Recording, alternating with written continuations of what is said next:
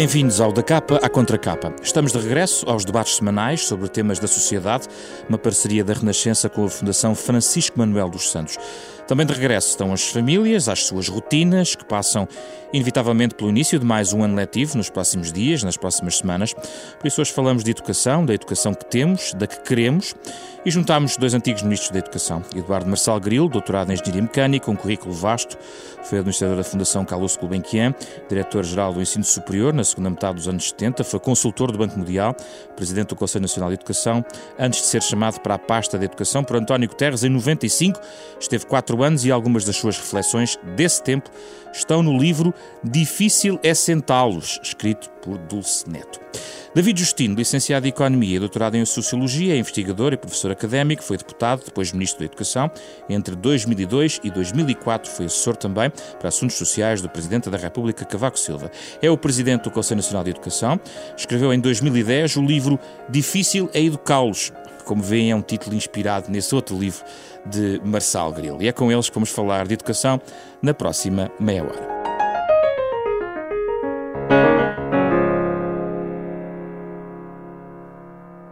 David Justino, Eduardo Massalgrilo, muito obrigado pela vossa presença. Muito obrigado também. Uma obrigado, das maiores críticas que se faz do ponto de vista estrutural ao poder político é a falta de continuidade de políticas. Uh, na educação, muitos observam mesmo que cada ministro traz a sua política para romper com a anterior, quebrando a tal desejada estabilidade de políticas. No entanto, este ano mesmo, em fevereiro, a Fundação Francisco Manuel dos Santos juntou os últimos ministros da Educação dos últimos 20 anos. Ambos estiveram neste painel, Marcelo Grilo como moderador, também lá esteve. Uh, e tendo as divisões diferentes sobre política educativa, pareceram até bastante sintonizados no essencial. Aliás, estava a comentar os melhores resultados de sempre do PISA, que é um, um estudo um, que analisa aptidões do ponto de vista, neste caso, da, da literacia da ciência, digamos assim. Uh, mas estes resultados, Eduardo Marcelo Vila, acabam por, não ser, acabam por ser também resultado de continuidade de políticas, ou eles poderiam existir uh, se não houvesse continuidade de políticas. Afinal de contas, alguma coisa deve manter-se nestes 20 anos. Bem, muito bom dia. E bom dia aqui. Cumprimentar aqui o David, que está aqui ao pé de mim, e cumprimentar o ACIP, o gosto que eu tenho em participar neste programa.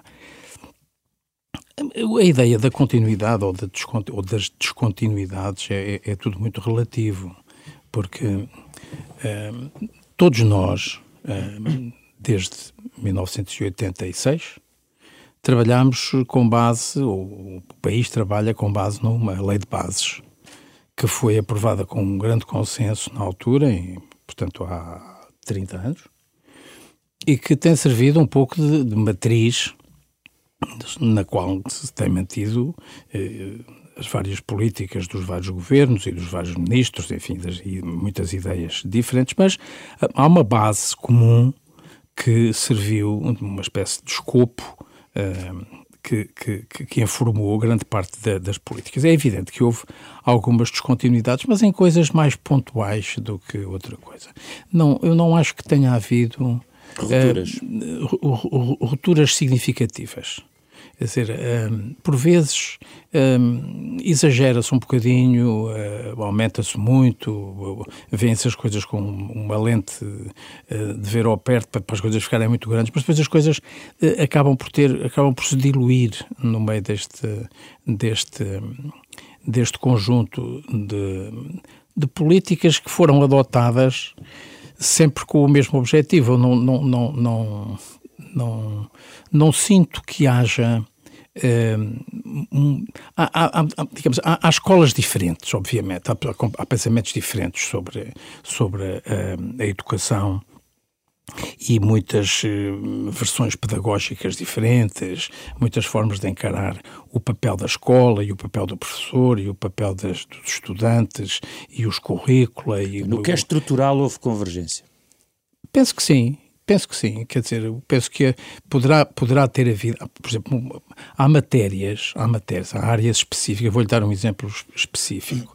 Por exemplo, na área da matemática, que é uma área muito sensível, há de facto eh, escolas diferentes, há, há ideias diferentes, há concepções diferentes. Mas houve é uma que... aposta estrutural na recuperação da matemática em Portugal. Houve, Houve. Também porque apareceram houve, resultados. Houve, mas, houve, mas, houve, mas houve, houve concepções pedagógicas, ou melhor, há concepções pedagógicas diferentes. Pelo menos do ponto de vista teórico. Depois, do ponto de vista da prática, daquilo que se passa na escola, que, o que conta aqui é o que se passa na escola e o que se, e o que se passa na sala de aula. Não é tanto o que se passa no, no, no Ministério. No, no, Ministério e, e, no Diário da República. Uhum. Uh, o, o, o que conta é o que acontece na relação entre o professor e o estudante, entre o pai os pais e, e, e, as escolas, entre os pais e os, e, os seus filhos.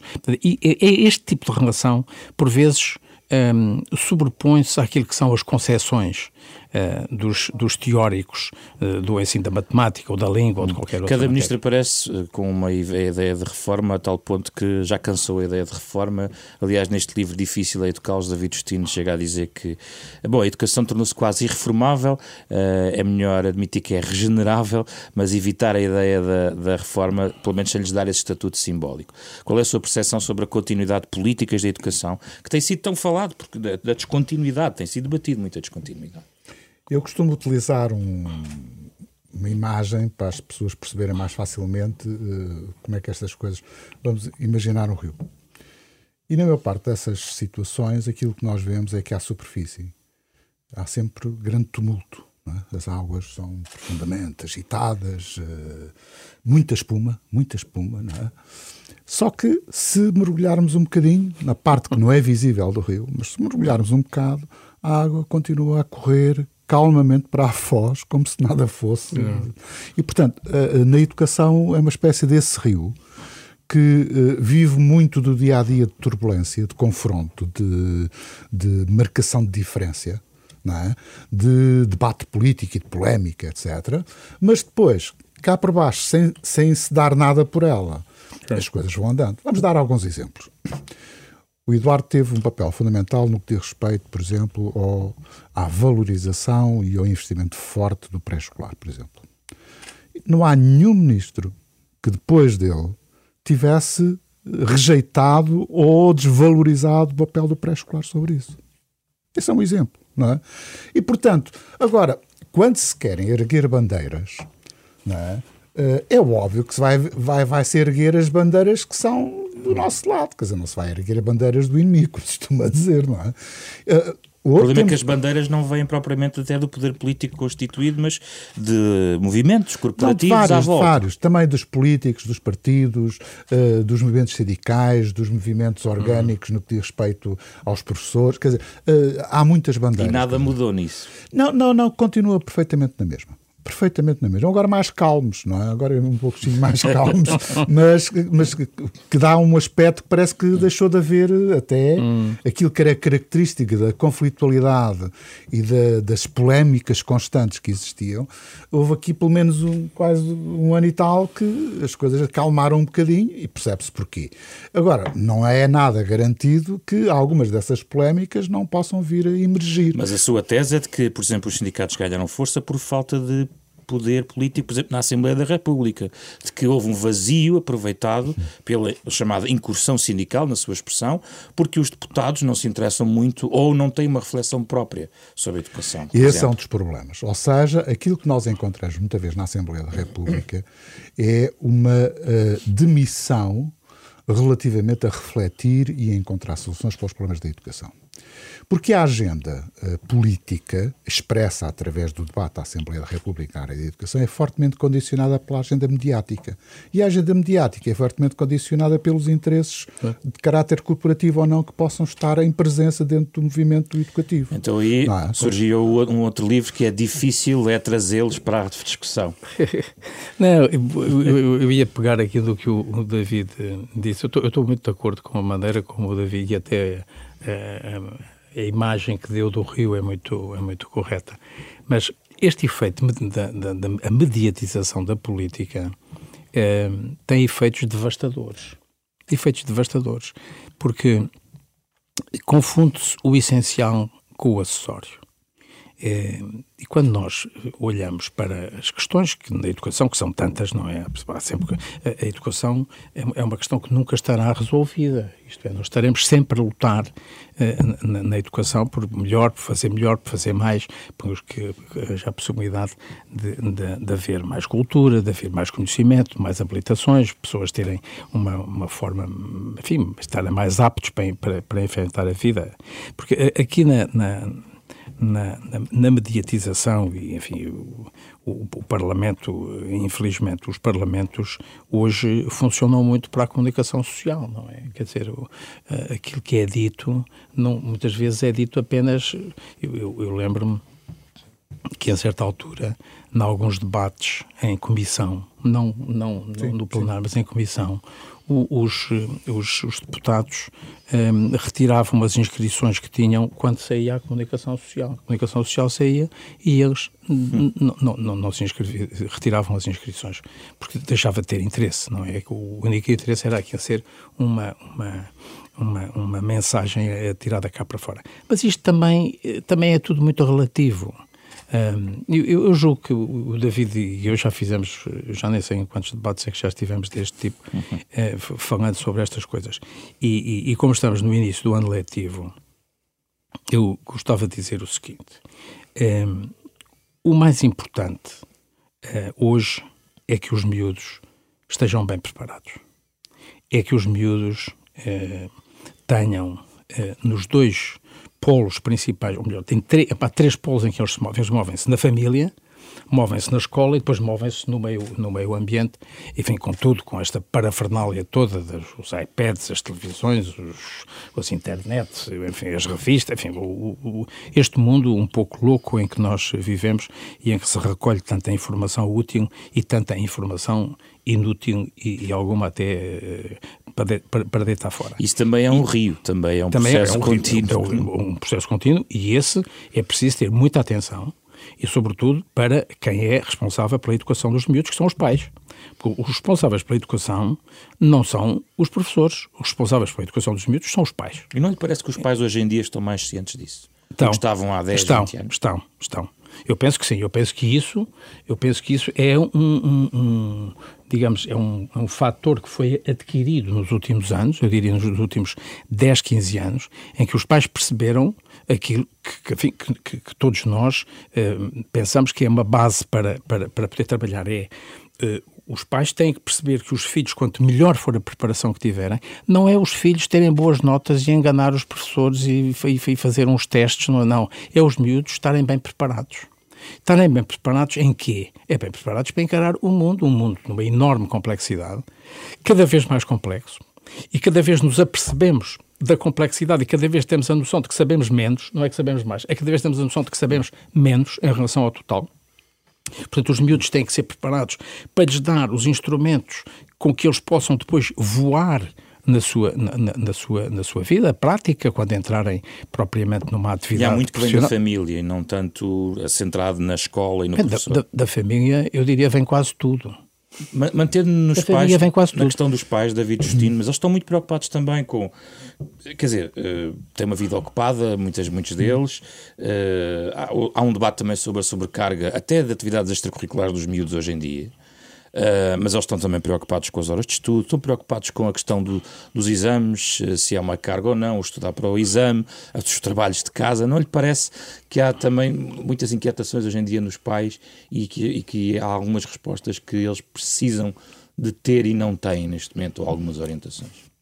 Vamos por partes. Ah, vamos por lá. Primeira parte. Uh, os pais de hoje não são os pais de há 20 anos atrás. Nós temos pais mais escolarizados, e, portanto, isso é uma, uma alteração uh, profunda uh, da própria consciência que os pais têm relativamente à importância da educação, ao papel da educação dos filhos, etc. Isso é um ponto que eu julgo que é positivo. Em segundo lugar, uh, eventualmente, nós continuamos a ter pais que não têm essa atitude de valorização da escola. Hum. E nesse, nesse aspecto, quer dizer, um miúdo que consegue romper e consegue, no fundo, por ele próprio encontrar uh, algo que contraria a própria concepção dos pais, são os heróis. E há... É daí que também vem a importância do pré-escolar. Também, a importância do pré-escolar também sobre isso. Agora, o que nós temos que perceber são duas ou três coisas que eu penso que são uh, importantes. Primeira coisa, a vida em família não se rege uh, pelas mesmas normas, pelos mesmos princípios ou pelos mesmos valores de há 20 ou 30 anos hum, atrás. Hum. Por exemplo, uh, há estilos de vida em casa que são precisamente o contrário daquilo que a escola ensina. É? Quer dizer, a escola eh, pretende, no fundo, eh, incutir e desenvolver a capacidade de organização, de racionalização, de certa forma cumprir horários, de bom comportamento, etc. E depois, em casa, acontece precisamente tudo ao contrário não é? disto. Ou seja, não há horas para comer, cada um come a hora que quer, uns vão para o sofá, outros vêm televisão, outros. E, portanto, há aqui, digamos que, uma contradição, não é? Mas há outras contradições. Hoje em dia, aquilo que são as, as, as fontes de, de educação informal ou não formal, como sejam a rádio, como sejam a internet, como seja a televisão, etc., é um concorrente muito forte e poderoso da escola. E, e, da família. E da família também, em muitos casos também da família. E o que é que acontece? Em muitos casos, a escola está a defender determinado tipo de valores, determinado tipo de regras e normas durante uma parte do dia, é? até às duas, três horas. Os miúdos vão para casa e encontram uma fontes de transmissão de valores e de concepções precisamente ao contrário. Dizer, Mas aí a escola que... tem que ir à frente? Tem que antecipar? Não, não, a escola, a escola não se pode deixar impregnar por esse tipo de, de, de formação. Ou seja, Há um aumento excepcional de, daquilo que nós designamos que é a educação informal, da socialização informal. A escola deve manter eh, arraigadamente e teimosamente aquilo que a define. Porque se não o fizer, confunde-se com, com, a rua. A escola não é o recreio. Não é? O recreio é uma coisa completamente diferente. A escola é a escola, a sala de aula é a sala de aula. Se a escola abdicar desse, dessa preocupação de preparar os miúdos para uma sociedade, melhor ou pior, tem que ter regras básicas, tem que ter disciplina, tem que ter conhecimento, tem que ter isso tudo. Se a escola condescender em fazer dentro da escola aquilo que se faz fora da escola, ou seja, hipotecar-se à educação informal. Aquilo que acontece é que a escola deixa de ter Mas valor. aí, aí, é? aí uh, também tem sido colocado muito a questão da autoridade da própria figura do professor, que foi, de certa maneira, degradando. Essa é a vossa hum. opinião? Eu, eu, eu, é muito relativo. Como é que se mede isso? Eu, julgo, Episódios de violência em relação a, a docentes. Eu acho piada, por exemplo. Eduardo, eu acho piada que eu às vezes encontro algumas pessoas que estiveram comigo no liceu, etc., e que vêm com esse discurso: ah, os miúdos hoje não fazem isto, são algo comportados. E eu digo assim: pá, espera lá, mas tu, eu lembro perfeitamente o que é que tu, como é que tu eras. Quer dizer, tornaste-te anjinho não é? Hum. Quer dizer, o, o, pessoal da minha geração são todos anjinhos, eram todos muito bem comportados. Quer dizer, isto é um erro, é, é, é falso. Hum. É falso. E, portanto, problemas de indisciplina vão continuar a existir. Agora, nós temos é que encontrar formas de uh, conter, limitar, condicionar essa, esse impulso é. da, da disciplina.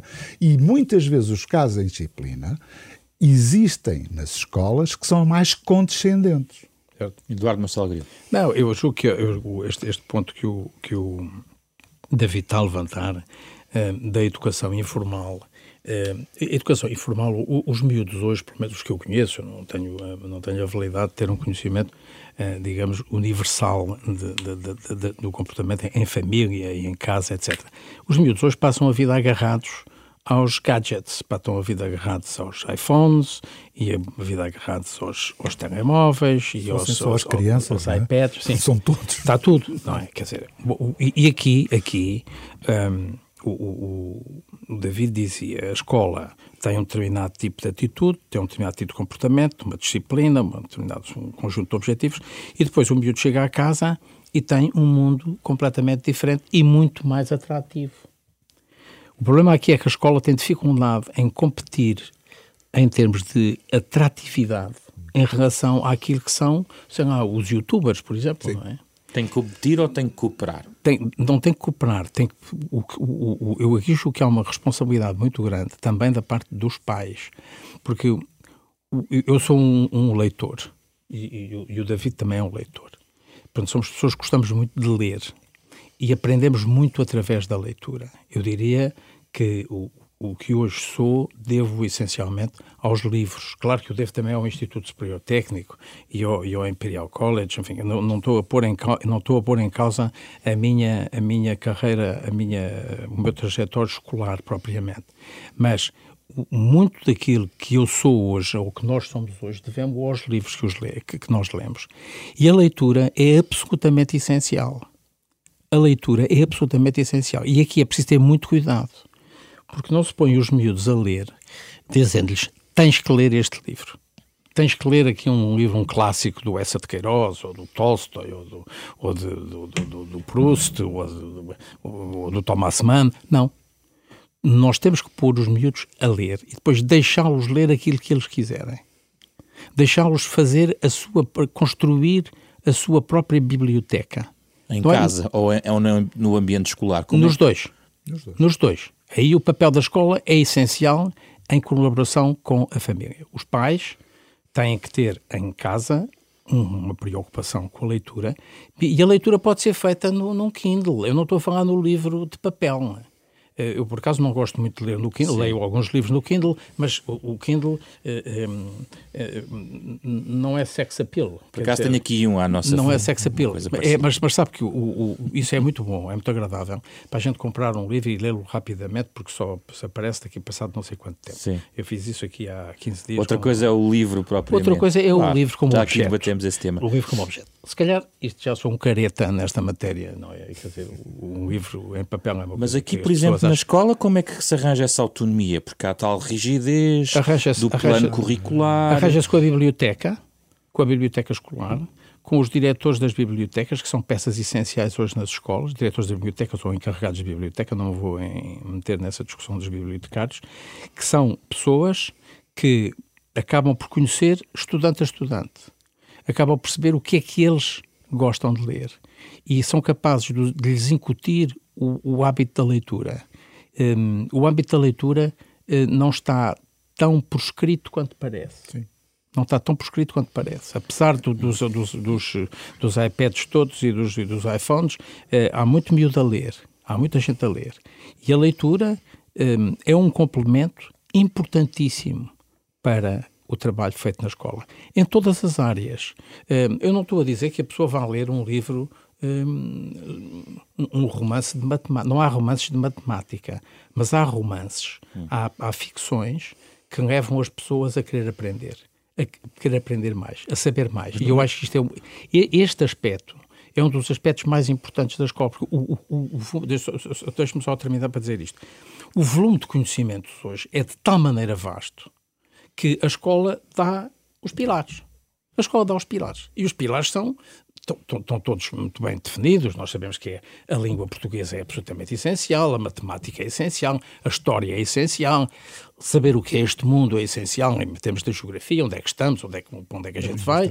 As línguas estrangeiras são absolutamente essenciais hoje em dia, não é só o inglês, é o inglês e tudo aquilo que possa ser um, aprendido, o chinês, o alemão, o francês, o espanhol, enfim, tudo isto que neste mundo muito globalizado e muito transversal e muito interativo em que nós vivemos, e em que os miúdos precisam, os estudantes, os jovens, precisam de ter armas para lidar com este mundo tão complexo. É? E, e, aqui, aqui eu julgo que a escola eh, tem, o seu, tem a sua uh, ação, muito importante, disciplina a disciplina, mas depois há aqui uma interdisciplinaridade, uma multidisciplinaridade, uma pluridisciplinaridade que tem que ser muito incentivado. Eu gostava de articular isto com uma, com uma frase, que foi uma ideia que foi deixada na apresentação uh, em fevereiro pelo representante da OCDE, o diretor, da senhora Schleicher, dizendo que os professores portugueses Consideram de facto que uh, o estímulo ao pensamento, uh, para argumentar, é, é, mais importante provavelmente que a matéria, mas no fundo na prática, na prática, portanto há uma diferença entre o que eles desejam e a prática, é que uh, investem ainda muito na memorização, exercícios, repetição. Uma diferença entre aquilo que os professores gostariam de fazer e aquilo que eles fazem. E provavelmente o que estão a propor é uma ruptura também uh, com com a ideia uh, uh, consensualizada, consolidada da leitura mais formal e, e, subindo e aparecendo noutra, noutra esfera, quando falava, por exemplo, nas bibliotecas. Qual é a sua percepção, David Justino? Eu sou um pouco crítico, digamos, destas novas preocupações relativamente às competências, desvalorizando o conhecimento. Não há competência sem conhecimento. Aquilo que o Eduardo estava a fazer é como aceder ao conhecimento. Pode-se fazer através da leitura, que é ainda a fonte principal, mas pode-se fazer através uh, da apropriação de filmes, vídeos, informação que vem na net, etc. E, portanto, a escola não deve passar ao lado disso. Não é? Agora, não há, eu não posso desenvolver capacidade de, por exemplo, resolver problemas se eu não dominar conceitos. Eu não posso uh, discutir as teorias literárias se não conhecer a história da literatura, quais são os, os referenciais fundamentais. Portanto, há uma parte que é conhecimento. Eventualmente, na crítica do Schleicher, o que está é que há um enfoque excessivo sobre, uh, digamos, a memorização. E eu devo dizer que discordo. Porquê? Porque a memorização faz parte do processo de aprendizagem. Pode ser só, ah, isso fica tudo colado. Não fica nada, alguma coisa fica lá. É? O treino Parece que agora treinar não é importante. E eu julgo que é importante. Ou seja, o treino, aquilo que são coisas ditas tradicionais de aprendizagem, são pilares fundamentais da aprendizagem. Agora, não se pode ficar por aí. E eu tenho é que, por exemplo, ter a capacidade, por exemplo, mobilizar o conhecimento adquirido para resolver problemas. Porque se for só para ter conhecimento, de pouco me serve. Embora é importante, mas não chega. Portanto, são coisas diferentes. E nós não podemos prescindir. Quer dizer, eh, eh, estas novas eh, teorias, e o Schleicher, no fundo, acaba por refletir um bocadinho isso, e eu discordo profundamente, desvaloriza completamente aquilo que são métodos tradicionais, mas quer queiramos, quer não. O próprio Schleicher sabe que os países que têm melhores resultados no PISA foram aqueles que não abandonaram os métodos tradicionais e apenas complementaram com novos métodos e novas técnicas. Uma nota breve antes das vossas sugestões de leitura. Esta, não, esta questão que o, que o David levanta, eu acho que é muitíssimo pertinente. É que é, eu há bocadinho, quando falava de que a escola tem que dar os pilares, os pilares são os pilares do conhecimento. Isto é, há aqui um conjunto, ou melhor, há umas teorias uh, em que se desenvolve em que se querem desenvolver exclusivamente competências para, desprezando muito os conhecimentos. Tem que se encontrar aqui um equilíbrio nisto. Porque, como ele dizia, e eu, eu, eu subscrevo, não há, não há comportamentos, não há atitudes, não há competências se não assentarem em conhecimentos de base. É preciso definir o que é que são os conhecimentos de base. E nos conhecimentos de base, por exemplo, a criação de rotinas, eu sou um defensor de que é necessário criar rotinas. Porque as rotinas, eu dou sempre o exemplo de um piloto da Fórmula 1. O piloto da Fórmula 1, quando se mete numa daquelas máquinas fantásticas, tem que memorizar, decorar e fazer todos aqueles movimentos para poder fazer aquela volta em um minuto, quatro segundos e não sei quantos centésimos. Não tem que estar a perceber que quando carrega naquele botão a embreagem abre os. os uh, é um automatismo, digamos depois, assim. Os automatismos são fundamentais. Absolutamente fundamentais. Quer dizer, fundamentais em tudo. Por exemplo, você pode ter um jogador de futebol extraordinariamente competente, com uma grande aptidão para. Se não tiver rotinas de treino, de entendimento, com os, com, de entendimento automático com os seus, eh, com os seus colegas de equipa, não funciona. De movimentos pré-concebidos. Concebido, em que há, há, há, a, ideia, a ideia de que nós somos contra as rotinas, por exemplo, é, é muito simples. O saber ou não saber a tabuada de cor. Saber a tabuada de cor. Todos nós temos que saber a tabuada, a tabuada de cor. Não basta ter uma máquina de calcular e saber que 6 são 2 mais 2 mais 2. Não, não chega a isto nós temos que ter um certo automatismo. Isto é, é, um, é uma ferramenta de base. Todas as pessoas nas suas profissões não fazem sistematicamente uma interpretação do conceito de base, eu percebo muito bem o que é a multiplicação se o tipo não souber multiplicar. Não, Vamos é? às vossas sugestões, gostamos sempre de deixar. Já estamos a ouvir em fundo o nosso genérico final, com a, composto pelo Mário Lajinha. Uh, David Justino, o que é que sugere aos nossos ouvintes? Olha, precisamente a, a, a propósito desta conversa, uh, há um livro, infelizmente ainda em inglês, acho que ainda não há tradução portuguesa, uma senhora grega, mas, ou melhor, inglesa, mas de origem grega, que se chama Os Mitos da Educação, em que ela desmonta precisamente eh, até com as teorias do desenvolvimento cerebral, etc., como é que algumas destas novas teorias soft, digamos assim, light, não é, vêm uh, em contramão relativamente àquilo que é a própria investigação científica sobre o desenvolvimento pessoal e o desenvolvimento humano.